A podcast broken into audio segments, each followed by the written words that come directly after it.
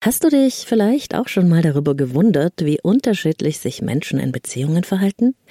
Wie verschieden auch unsere Erwartungen und Vorstellungen von Beziehung sind? Vielleicht bist du ja auch in einer deiner Beziehungen genau an dieser Unterschiedlichkeit gescheitert? Wir sind verschieden, auch in dieser Hinsicht, und unser Beziehungsverhalten ist Teil unserer Individualität. Ein wichtiger Aspekt unseres Beziehungsverhaltens ist der sogenannte Bindungsstil. Unsere Bindungsstile sind so wichtig, weil sie die Art und Weise bestimmen, wie wir mit anderen in Beziehung gehen und unsere Beziehungen gestalten. Das tun wir im Erwachsenenleben nach so einer Art Programm, das wir in den allerersten Lebensjahren lernen im Kontakt mit unseren Elternfiguren, die meist Mama und Papa sind. Wir sind uns dieses Bindungsprogramms nicht bewusst, so lange, bis wir uns darüber klar werden.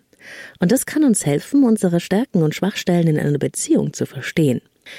Bindungsstile beeinflussen, wie jeder und jede von uns auf Bedürfnisse reagiert.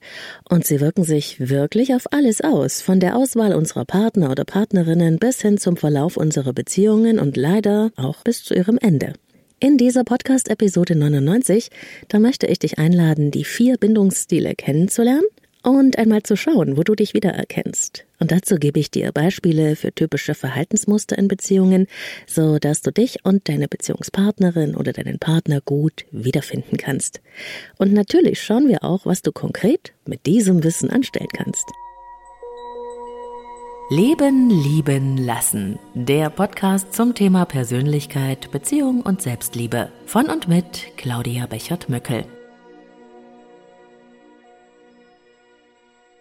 Der ist ja komplett beziehungsunfähig. Hast du das vielleicht auch schon mal gedacht? Ich höre das ehrlich gesagt nicht so gerne, weil ich glaube, dass fast jeder beziehungsfähig ist oder es werden kann.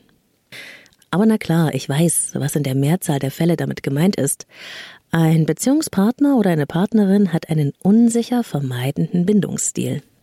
So nennt man das nämlich, wenn jemand zwar in einer Beziehung sein will, aber dann sehr schnell die Nähe nicht aushalten kann und sich auf irgendeine Weise dem Partner oder der Partnerin entzieht. Das hat eine fatale Wirkung, besonders auf Menschen mit unsicher ambivalentem Bindungsstil, die dazu neigen, sich für Liebe allzu sehr anzustrengen und sich übermäßig anzupassen. Du siehst schon, das Ganze ist eine ziemlich komplexe Sache und deshalb möchte ich dich heute einladen herauszufinden, welcher Beziehungstyp du bist. Wir schauen uns die vier Bindungsstile und ihre Auswirkungen auf unsere Partnerschaften an. Es geht in dieser Leben lieben lassen Episode darum, wie die frühen Erfahrungen unserer Kindheit unsere Beziehungen beeinflussen und wie und warum wir trotzdem glücklich werden können. Starten wir mal mit der Frage, was eigentlich unseren Bindungsstil prägt und wie sich das auf unsere Beziehungen auswirkt. Ein Aspekt unseres Beziehungsverhaltens ist unser Bindungsstil, der nach Ansicht von Bindungsforschern, das ist nämlich ein eigenes Gebiet der Psychologie, vor allem davon abhängt, wie unsere frühesten Beziehungserfahrungen ausgesehen haben. Und das sind in der Regel die zu Hause, in unseren Herkunftsfamilien. Unsere frühkindlichen Erfahrungen sind nach einhelliger Expertenmeinung für unseren Bindungsstil prägend, mit dem wir dann auch im Erwachsenenleben Beziehungen eingehen und gestalten. Das ist ein ziemlich gut erforschtes Feld unseres Menschseins, und weil es so wichtig ist, machen wir zuerst einmal einen Abstecher in die Bindungsforschung. Wir schauen also dahin, wo die Sache mit den Bindungsstilen herkommt. Alles beginnt mit der Bindungstheorie. Und das schreibt Wikipedia dazu. Die Bindungstheorie fasst Erkenntnisse aus Entwicklungspsychologie und Bindungsforschung zusammen, die unter anderem belegen, dass Menschen ein angeborenes Bedürfnis haben, enge und von intensiven Gefühlen geprägte Beziehungen zu Mitmenschen aufzubauen. Soweit die Wissenschaft. Und wie ich immer gerne sage, wir sind Bindungstiere. Wir kommen auf die Welt mit dem Grundbedürfnis, verbunden zu sein, angenommen und geliebt zu werden gespiegelt zu werden, dazuzugehören und ein Teil von etwas zu sein. Das ist existenziell für uns. Wir brauchen Beziehungen, um uns zu spüren, um zu wachsen, zu sein. Und es beginnt schon im Mutterleib und unser Wunsch nach Bindung, nach in Beziehung sein, das verlässt uns nie wieder.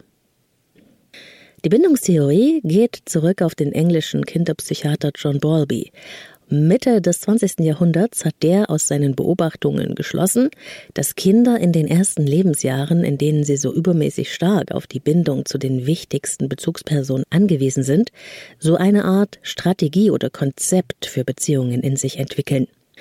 Kinder versuchen demnach mit allen Mitteln möglichst viel von ihrem Bindungsbedürfnis erfüllt zu bekommen und sie tun alles dafür. Wenn also die Eltern schnell, zuverlässig und angemessen auch auf die Bedürfnisse des Kindes reagieren, entwickelt das Kind in sich bestenfalls ein Gefühl für eine sichere Bindung. Das ist so wie sicher angebunden sein, nicht verloren zu gehen, gehalten zu werden. Das geschieht beispielsweise, wenn man das Kind tröstet, wenn es schreit, wenn man das Kind spiegelt, es hält und reguliert so dass es dann mit der Zeit lernen kann, sich selbst zu regulieren. Und wir sprechen hier wirklich von ganz kleinen Kindern, also in den ersten zwei, drei Lebensjahren. Da werden die entscheidenden Weichen gestellt. Eine unsichere Bindung kann demnach, so sagt es die Bindungstheorie, entstehen, wenn sich die Eltern gleichgültig verhalten, manchmal nicht so ausreichend auf das Kind eingehen oder wenn sie einfach gar nicht da sind. Aber auch wenn Eltern das Kind überbehüten, sodass es gar nicht selbstständig werden kann, können unsichere Bindungserfahrungen Spuren hinterlassen. Natürlich ist auch der Verlust von Elternteilen prägend. Das alles macht etwas mit einem Kind und so entwickelt das Kind in sich ein Abbild, eine Blaupause, was Beziehung eigentlich bedeutet, wer es selbst in einer Beziehung ist und das Wichtigste, was man tun muss, um geliebt zu sein. Diese Stile, die daraus entstehen, bestimmen die Art und Weise, wie wir uns binden und auf zukünftige Beziehungen reagieren. Grundlegend. Und es geht sogar noch weiter. Unsere Bindungsstile können sich auch darauf auswirken, von wem wir uns angezogen fühlen.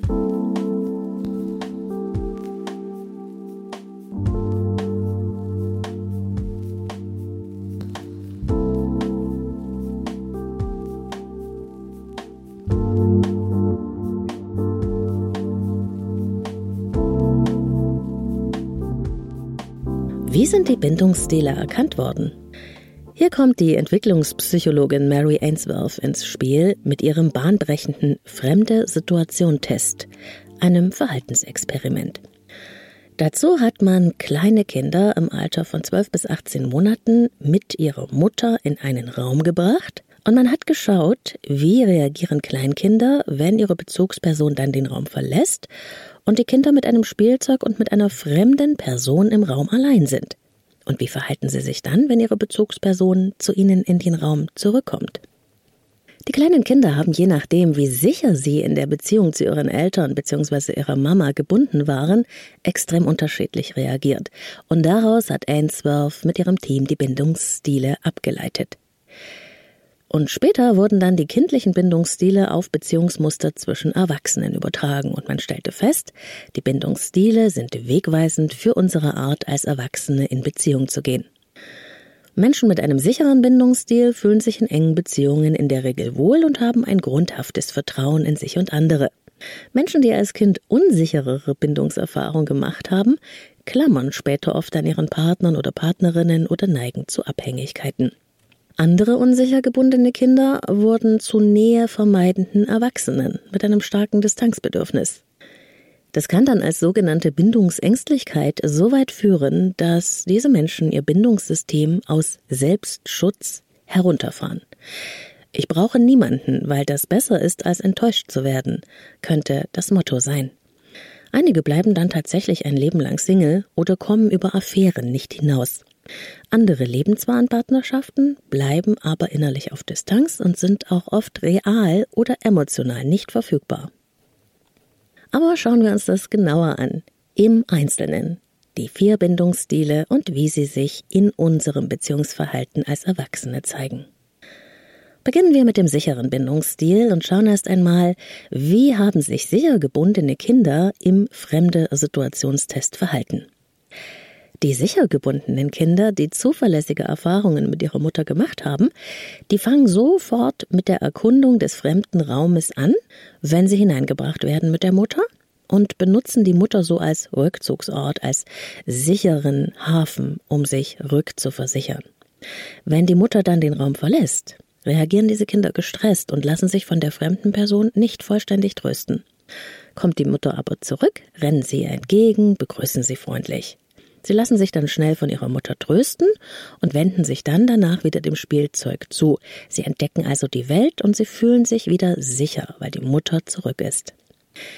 Das sind die Glückskinder, wie ich gerne sage.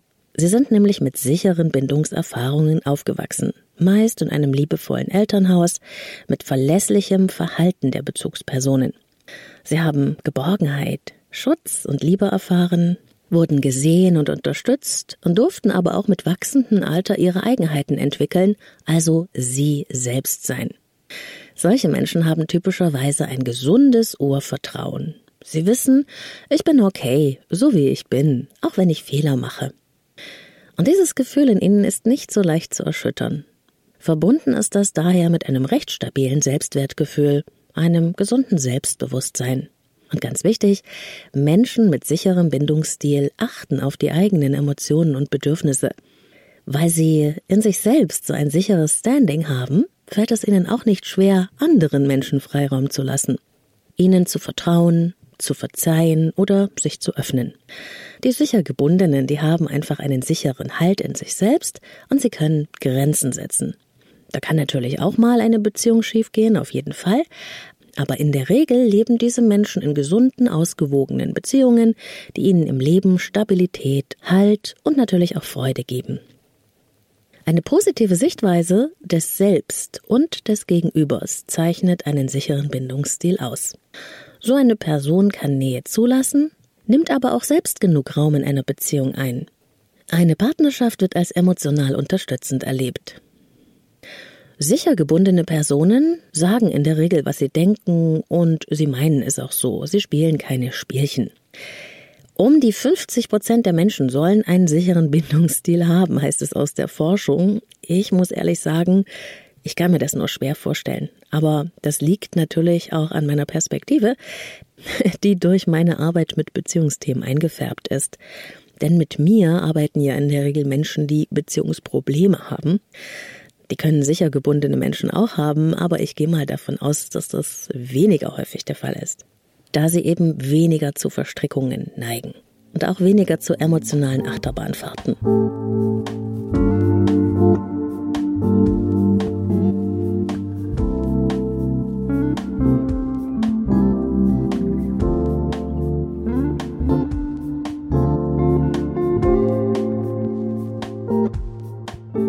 Ganz anders sieht es aus beim nächsten Bindungsstil, dem unsicher ambivalenten Bindungsstil. Unsicher ambivalent gebundene Kinder, die haben viele unzuverlässige Erfahrungen mit der emotionalen oder auch realen Verfügbarkeit der Mutter gemacht. Deshalb sind die etwas misstrauisch im fremder Situation Test. Das gilt auch für die fremde Person, die im Raum ist. Diese Kinder versuchen am Experiment die Nähe der Mutter zu halten und beim Weggehen der Mutter machen diese Kinder wieder die Erfahrung, dass die Mutter unverlässlich ist und sie leiden sehr. Manchmal schlagen sie in ihrer Verzweiflung auch gegen die Tür und bringen somit ihre Wut oder Ohnmacht zum Ausdruck. Wenn sie mit der fremden Person allein gelassen werden, reagieren die Kinder wütend oder passiv. Kommt aber die Mutter zurück, verhalten sich die Kinder ambivalent. Auf der einen Seite wollen sie Nähe schaffen, auf der anderen Seite sind sie der Mutter gegenüber wütend oder aggressiv.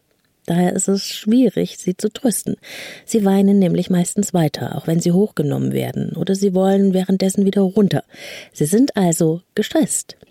Sie sind sozusagen in einem Widerstreit der Gefühle. Auf der einen Seite suchen sie die Nähe, auf der anderen Seite trauen sie dieser Nähe nicht ganz. Die Mütter von Kindern mit unsicher ambivalenter Bindung sind in der Regel nicht genügend angepasst an die Bedürfnisse des Kindes oder reagieren gar nicht gut darauf. Das Kind ist nicht in der Lage, die Stimmung der Mutter einzuschätzen, weil diese eben oft unberechenbar, natürlich aus Sicht des Kindes, im Verhalten ist. Mal sind solche Mütter zugewandt und freundlich, dann wieder sind sie ignorierend oder strafend oder nicht verfügbar. Als Erwachsene brauchen Menschen mit unsicher ambivalentem Bindungsstil oft sehr viel Bestätigung in Beziehungen. Sie müssen sich immer wieder rückversichern, ob sie noch geliebt sind. Sie können dieses Vertrauen in die Stabilität der Beziehung nur schwer in sich dauerhaft verankern. Daher brauchen sie viel Nähe und sie fragen sich immer wieder, ob die Partnerin oder der Partner sie noch genug liebt. Ambivalent gebundene Menschen bemühen sich sehr stark zu gefallen und anziehend zu sein, gewinnend, ja. Oft wird das auch über Sex versucht. Sie können durchaus selbstsicher wirken, wenn man aber genau hinschaut, geht es immer um die Frage, wie muss ich sein, dass du mich liebst? Diejenigen mit einem unsicher ambivalenten Bindungsstil neigen dazu, unglaublich aufmerksam zu sein, freundlich und großzügig. Sie konzentrieren sich mehr auf die Bedürfnisse anderer als auf ihre eigenen. Und sie denken unglaublich viel über Beziehungen nach und neigen auch dazu, das Verhalten anderer überzuanalysieren, was ihnen dann wiederum Angst macht. Selten fühlen sie sich in Beziehungen richtig sicher, das Vertrauen in die Stabilität der Bindung ist sehr erschütterungsanfällig. Da ist es nur logisch, ne, dass Eifersucht hier ein großes Thema ist, was oft dazu führt, dass Menschen mit unsicher ambivalentem Bindungsstil von der Überanpassung leicht in die Kontrolle übergehen, also ins andere Extrem, und dann sind sie fordernd und kritisch. Sie wollen bestimmen, Andererseits wieder sind sie stets wachsam und interpretieren jedes Verhalten des Partners oder der Partnerin in Bezug darauf, wie sich dieser Mensch ihnen gegenüber verhält. Wachsam beobachten sie alles, was Partnerin oder Partner in ihrem eigenen Ich-Bereich anstellen, also in ihrem eigenen Leben, und fragen sich immer wieder, was bedeutet das in Bezug auf unsere Beziehung. Um ihre ständigen Bedenken zu zerstreuen, brauchen sie ein Gefühl von Sicherheit und danach sehnen sie sich stark. Allerdings ähm, ist es wichtig für diese Menschen, dass sie verstehen, die Sicherheit ist in ihnen brüchig, nicht im Außen, und dort muss sie auch repariert werden, nämlich in uns selbst. Wenn Menschen, die ambivalent gebunden sind, zurückgewiesen werden, strengen sie sich noch mehr an. Sie haben ja die Erfahrung in sich verankert, dass man sich Liebe verdienen muss. Und dahinter steckt meist die Überzeugung, ich bin nicht gut genug. Gerne fordern Menschen mit unsicher ambivalentem Bindungsstil auch die Aufmerksamkeit der Partnerin oder des Partners ein, wenn sie glauben, sie kommen zu kurz. Mehr als 20 Prozent der Bevölkerung sollen dieses Bindungsverhalten zeigen.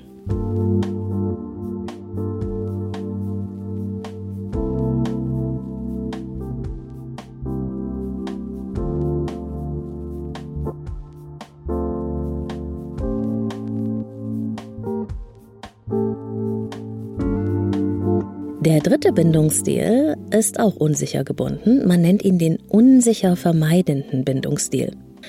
Und auch hier schauen wir zuerst, wie haben sich die unsicher vermeidend gebundenen Kinder im fremde Situation Test verhalten? Unsicher vermeidend gebundene Kinder haben im Experiment beim Betreten des Raumes erst einmal sofort das Spielzeug ins Visier genommen. Sie haben also kein Problem, von der Mutter wegzugehen. Hat die Mutter dann den Raum verlassen, sind sie wenig beunruhigt und spielen einfach weiter, fast so als wäre nichts.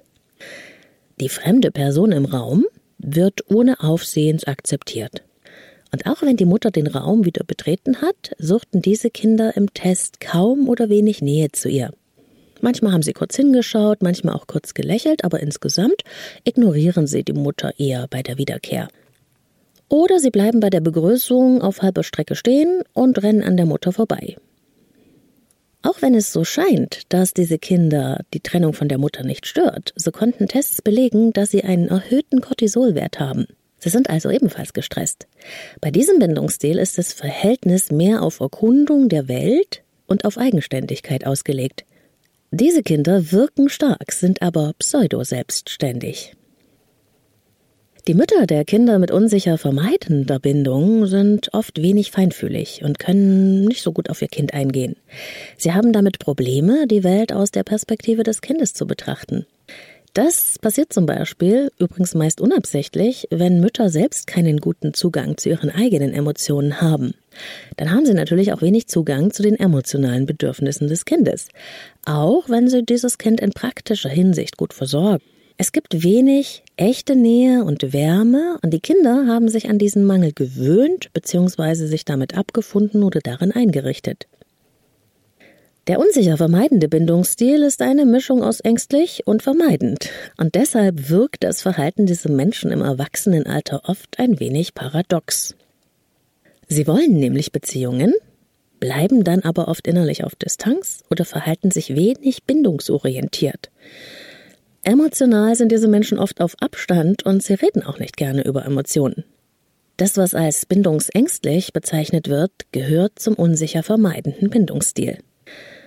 Und das sieht so aus. Zu Beginn einer Beziehung sind diese Menschen zunächst sicher und emotional verfügbar. Sie sind zugewandt.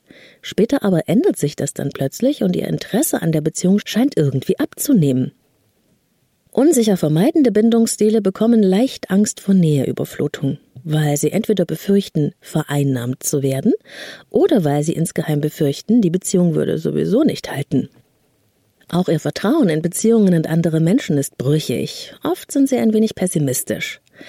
Es besteht oft sowas wie ein grundsätzliches Misstrauen und eine große Wachsamkeit gegenüber Anzeichen von Enttäuschung oder Unerwünschtheit. Menschen mit vermeidendem Bindungsstil neigen dazu, in zwei Richtungen gleichzeitig zu wollen, indem sie sich Nähe wünschen, sich aber gleichzeitig zurückziehen wollen. Das kann unglaublich schmerzhaft und beschämend für sie und verwirrend für die Menschen um sie herum sein. Verliebt sich so ein Mensch, kann er gleichermaßen euphorisch wie auch erschrocken sein. Was daraus folgt, ist ein unglaubliches Hin und Her, Verstrickungen, große Dramen auch für die Beziehungspartner oder Partnerinnen. Solche Vermeider brauchen viel Freiheit und Raum für sich selbst. Bedrängt man sie oder fühlen sie sich bedrängt, treten sie sofort die Flucht an. Für den vermeidenden Bindungstyp stehen Intimität und Nähe, die er sich eigentlich wünscht, innerlich mit dem Verlust von Unabhängigkeit in Zusammenhang. Und so sucht dieser Mensch Distanz, weil ihm Autonomie und Selbstbestimmung die wichtigsten Werte sind. Menschen mit vermeidendem Bindungsstil sehnen sich nach Nähe, gleichzeitig brauchen sie aber Abstand, um nicht in der Beziehung aufzugehen. Sehr charakteristisch ist, dass dadurch zweideutige Signale gesendet werden. Nämlich komm her und geh weg. Natürlich kann sich das in vielen Schattierungen zeigen und ist niemals bei allen Menschen mit diesem Bindungsstil gleich stark ausgeprägt. Aber auch hier um die 20 Prozent der Menschen werden diesem Bindungsstil zugeordnet. Meiner Erfahrung nach sind das sehr oft Männer, allerdings gilt das nicht ausschließlich.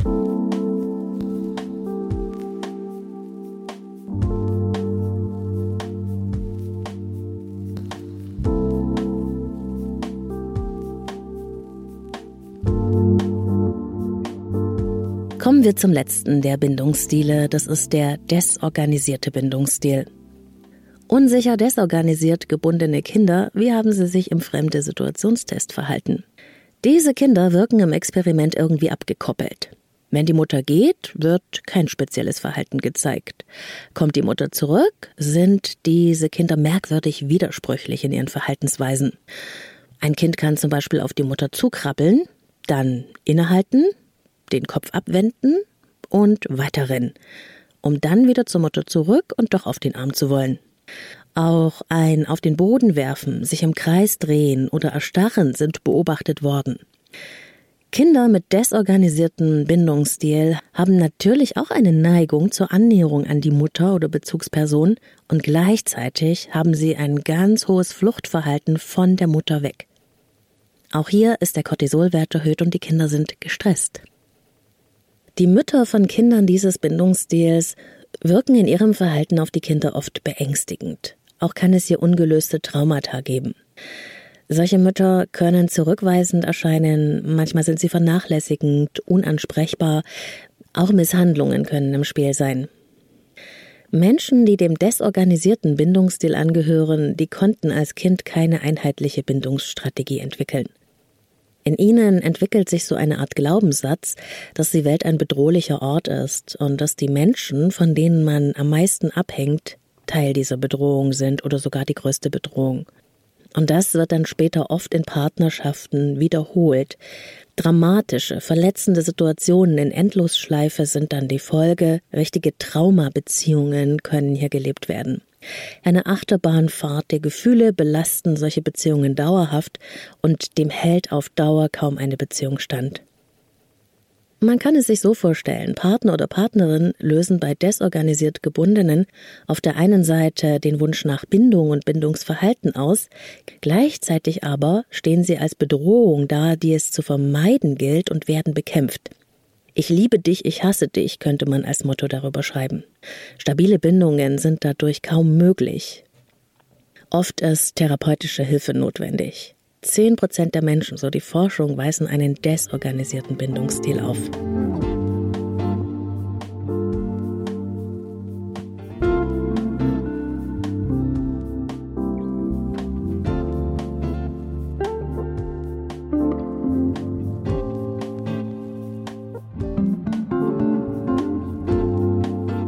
Und vielleicht fragst du dich jetzt, woran erkenne ich meinen Bindungsstil und den von Partner oder Partnerin? Dazu beleuchtest du am besten einmal ganz in Ruhe die Beziehungen, die du bisher in deinem Leben hattest und schaust, welche typischen Probleme du wahrgenommen hast. Was hat sich zum Beispiel wiederholt? Was hat dich häufig verletzt? Worauf reagierst du besonders stark? Oder auch über was beschweren sich deine Beziehungspartner oder Partnerinnen häufiger? Was sind denn so typische Kernthemen in Krisen? Was wiederholt sich? Und wenn du das für dich herausgefunden hast, dann kannst du schauen, mit welchem der vier Bindungsstile das am meisten korrespondiert. Das ist ein guter Fingerzeig auf deinen Bindungsstil. Es geht nie um einzelne Verhaltensweisen, es geht immer um die Tendenz. Wenn also einmal etwas vorgekommen ist, dann kannst du darüber hinwegsehen. Passiert es aber zweimal oder mehrmals, dann steckt in der Regel ein Muster dahinter. Und was fällt dir an deinem Partner oder deiner Partnerin häufiger auf? Was weißt du denn von ihr oder ihm über seine oder ihre Vorbeziehungen? Welche Probleme gab es dort häufiger? Sehr hilfreich kann es auch sein, sich diesem Thema der Bindungsstile einmal gemeinsam zu widmen und das Ganze zusammen zu erkunden, und das, verspreche ich dir, verbindet euch auch sehr stark. Und wer passt eigentlich zusammen? Welche Bindungsstile ergänzen sich denn? Und von wem fühle ich mich angezogen? Gleich und gleich gesellt sich gern passt hier genauso gut wie Unterschiede ziehen sich an. Manchmal habe ich wirklich das Gefühl, jemand fügt mit Zauberhand genau die zusammen, die es schwer miteinander haben. Andererseits, muss ich auch sagen, liegt darin natürlich auch ein großes Entwicklungspotenzial. Mir begegnen nämlich oft Konstellationen, und da bin ich in der Arbeit mit Paaren nicht allein, in denen unsicher ambivalente Beziehungspartner mit unsicher vermeidenden Partnern verbunden sind. Er klammert, sie flüchtet oder umgekehrt. Das hat auch damit zu tun, dass wir so eine Art Wiederholungszwang in uns eingebaut haben. Wir wiederholen das, was wir kennen, so lange, bis wir es gelöst haben.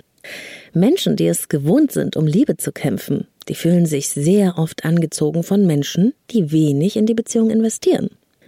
Einfach deswegen, weil sie damit schon einmal Bekanntschaft in ihrem Leben gemacht haben.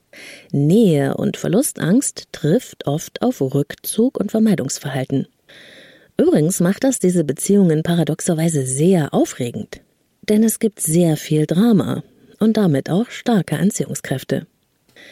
Dagegen geht es in den Beziehungen der sicher gebundenen, die sich auch sehr häufig miteinander verbinden, und immerhin sind es ja 50 Prozent, wie gesagt wird, in diesen Beziehungen geht es also eher ruhig zu. Das liegt daran, dass diese Menschen keine allzu großen Dramen brauchen und sie finden recht häufig zueinander.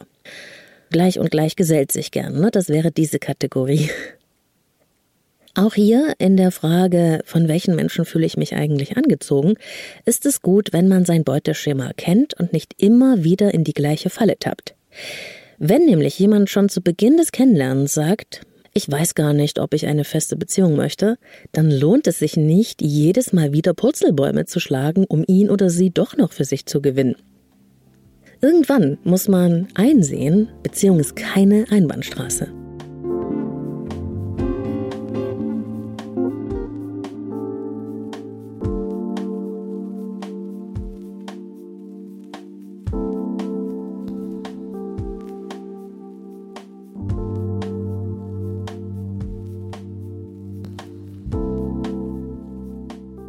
Was heißt das jetzt genau für mich und mein Leben? Lässt sich die Beziehungsfähigkeit lernen oder der Bindungsstil verändern? Das Beste zuerst. Die Bindungsstile sind ein Modell der Wissenschaft. Sie sind starr. Aber wir, du und ich, wir sind lebendig, lebendige Prozesse. Wir sind nicht Sklave unserer Prägung, wenn wir es nicht sein wollen. Wir haben die Fähigkeit zu gestalten, neues Verhalten zu lernen, auch in Beziehungen, neue Erfahrungen zu machen. Das ist sowas wie die Kurzfassung meiner Arbeit mit Klienten. Das ist eigentlich, was wir in unserer Zusammenarbeit machen. Und natürlich können die beschriebenen Merkmale der Bindungsstile sehr stark voneinander divergieren, können also mehr oder weniger stark ausgeprägt sein. Als Menschen entwickeln wir uns ein Leben lang weiter und wir können selbst festgefahrenste Muster und Verhaltensweisen durchbrechen, wenn wir es wollen. Dafür müssen wir natürlich, damit beginnt es immer, erst einmal an uns wahrnehmen, wie wir uns verhalten, welche unbewussten Programme wir haben. Wir müssen uns verstehen, lernen und unser Handeln erkennen. Und das können wir nur, wenn wir uns selbst und unsere Geschichte verstehen lernen. Bindung ist veränderbar und Bindungskompetenz kann man lernen. Im besten Fall, wie bei den Sichergebundenen, hat man das zu Hause bei Mama und Papa gelernt, aber dieses Glück hat nicht jeder. Und dann müssen wir selbst aktiv werden. Beispielsweise, indem man sich mit diesen Themen beschäftigt, wie schon gesagt, aber auch selbst ehrlich mit sich ist und sich mit seinem Beziehungsverhalten auseinandersetzt. Beratung oder Coaching in Anspruch zu nehmen, why not? Bücher lesen oder Podcasts hören, so wie du das machst. Wir kommen nicht mit einem Beziehungsführerschein auf die Welt. Wir lernen aus Versuch und Irrtum und wir lernen am Vorbild. Ich möchte dir gerne dafür Mut machen. Natürlich können wir an dem, was wir als Kind erlebt haben, als Erwachsene nichts mehr ändern. Und wir müssen akzeptieren, was uns geprägt hat. Doch wie gesagt, um aus unseren erlernten Mustern auszubrechen, ist es niemals zu spät. Ich teile jetzt etwas sehr Persönliches mit dir. Ich selbst habe aus meiner Prägung auch einen unsicher ambivalenten Bindungsstil mitgebracht und ich mache keinen Hehl daraus. Ich bin in einer Zeit geboren worden, als man Eltern beigebracht hat, dass es richtig und wichtig ist, Kinder schreien zu lassen, so lange, bis sie einfach von selbst ruhig werden, dass das ein Teil der Erziehung ist. Mit acht Wochen bin ich bereits ganztags in einer Kinderkrippe gewesen und fremdbetreut worden. Ich habe meine Mutter als Baby so gut wie nicht gesehen, vielleicht am Wochenende. Auch wenn das niemand beabsichtigt hatte, war die Prägung einfach so, dass ich gelernt habe, Liebe gibt es nicht einfach so, sondern ich muss mich anstrengen, muss Leistung bringen, muss angepasst sein, so wie es erwartet wird, sonst bin ich verloren. Diese innere Unsicherheit, nicht nur in Bindungsfragen, die daraus entsteht, die hat mich sehr, sehr lange in meinem Leben beschäftigt. Und in Beziehungen hat sich das so gezeigt, dass ich mal sehr nähebedürftig bin, dann aber wieder Abstand und Distanz brauche. Früher bin ich in Beziehungen zwischen mich abhängig machen und übermäßig anpassen immer wieder hin und her gekippt und dann war ich auch oft bestimmend und kontrollierend. Das war manchmal ein echter Schleudergang, nicht nur für mich.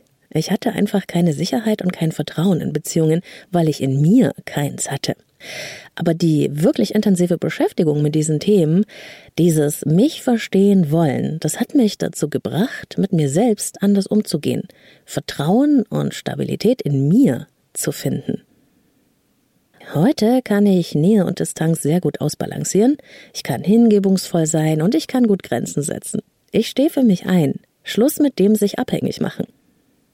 Es fühlt sich nach einem Fundament an, das ich in mir selbst habe. Und ja, es kann erschüttert werden, aber ich weiß dann, dass es in mir brüchig ist und ich weiß, was ich tun muss, um mich zu regulieren, anstatt mit meinem Partner zu kämpfen. Mein Mann hat einen eher vermeidenden Bindungsstil und wir zwei haben super zusammen gelernt, übrigens auch anhand der Probleme, die wir da erzeugt haben, zusammen den Tanz von Distanz und Nähe so zu tanzen, dass wir uns beide wohlfühlen und jeder auch sein Selbst leben kann und genug Raum hat. Wir haben uns dadurch nicht nur in der Beziehung, sondern auch jeder für sich selbst entwickeln können. Das war nicht immer einfach, aber es hat sich total gelohnt und es ist sehr lebendig. Diese wirklich sehr persönliche Sache teile ich mit dir, weil ich dir Mut machen möchte. Denn du kennst ja mein Motto. Wenn ich es kann, dann kann es jeder. Du auch. Du erst recht.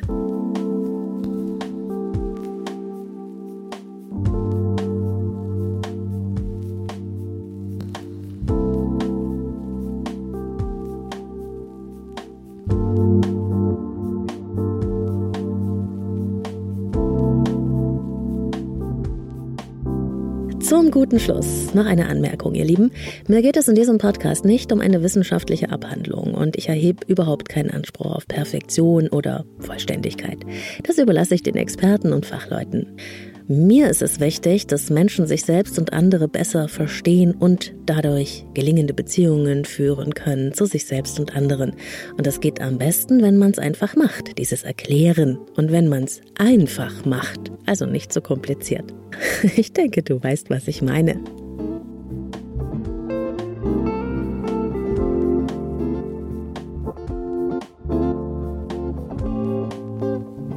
So, das war Episode 99 des Leben lieben lassen Podcast. Schön, dass du mit dabei warst. Ich hoffe, du hast wieder die eine oder andere Inspiration für dich, dein Leben und deine Beziehungen mitgenommen. Wenn es dir gefallen hat, freue ich mich über deine Bewertung auf Apple Podcasts oder Spotify, denn das hilft mir, den Algorithmus davon zu überzeugen, dass die Inspirationen dieses Podcasts noch viel mehr Menschen erreichen können. Teile und empfehle diese Folge auch gerne mit und an Menschen, für die dieses Thema genauso interessant sein könnte und die daraus vielleicht die eine oder andere Erkenntnis für sich und ihr Leben mitnehmen können.